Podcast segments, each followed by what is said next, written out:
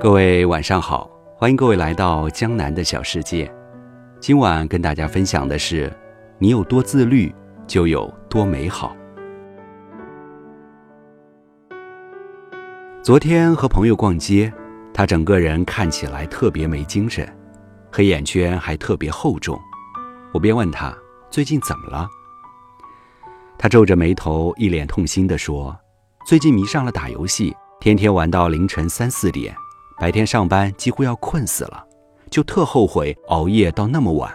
可是到了晚上，一打开手机就忍不住了。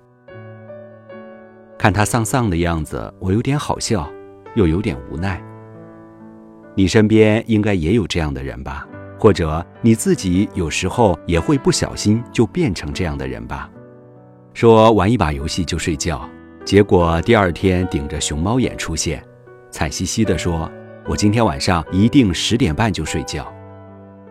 说要复习准备考四六级，单词书买回来也就新鲜了两天，等到临近考试了，还只能记住第一页的单词。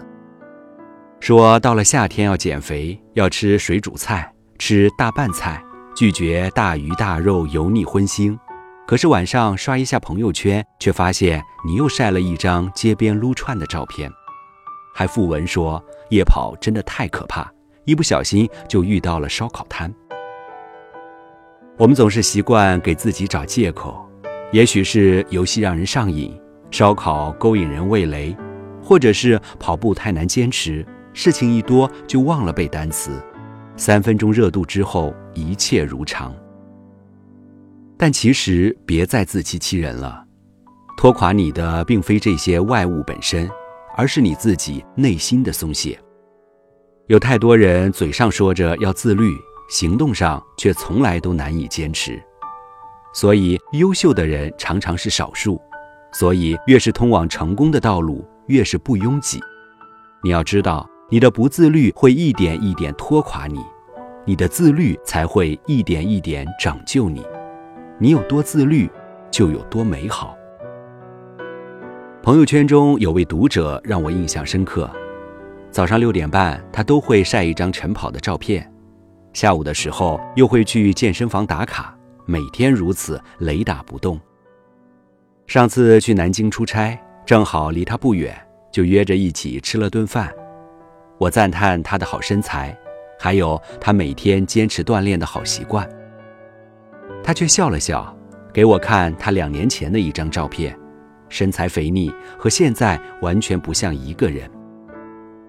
他说那时候刚生了孩子，辞职在家，身材严重走样。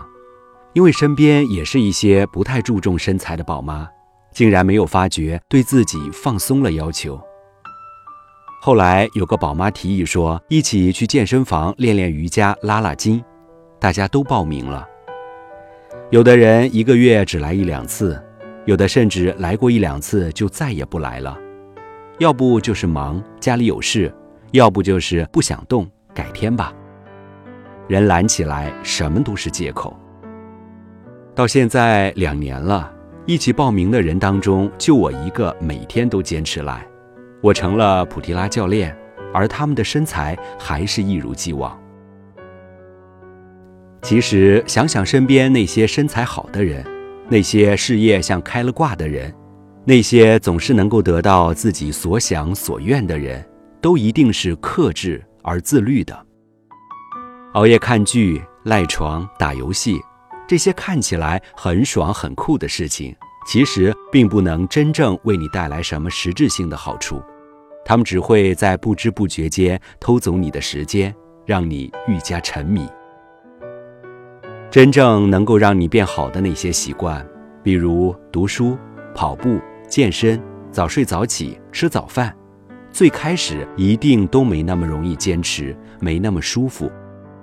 但越是常人看来难以坚持，甚至有些无聊的事情，越能够考验一个人的意志力，也越能锻炼一个人。人得跳出舒适区，才能遇见更强大、更美好的自己。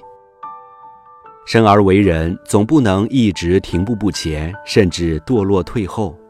我们得往前走，才可能遇见更美好的自己。而那一定是自律、克制、坚持、努力的你。所以，别再懒惰，别再颓废，别再凡事三分钟热度。想要的身材得自己练出来，想要的生活得自己争取来。就从当下开始挑战自己，超越自己，一点一点前进，你终将活成自己喜欢的样子。就像一位哲人所说：“真正的自由不是随心所欲，而是自我主宰。自律即自由。你有多自律，就有多自由；你有多自律，就有多美好。余生，愿你我都能坚持。”做更好的自己。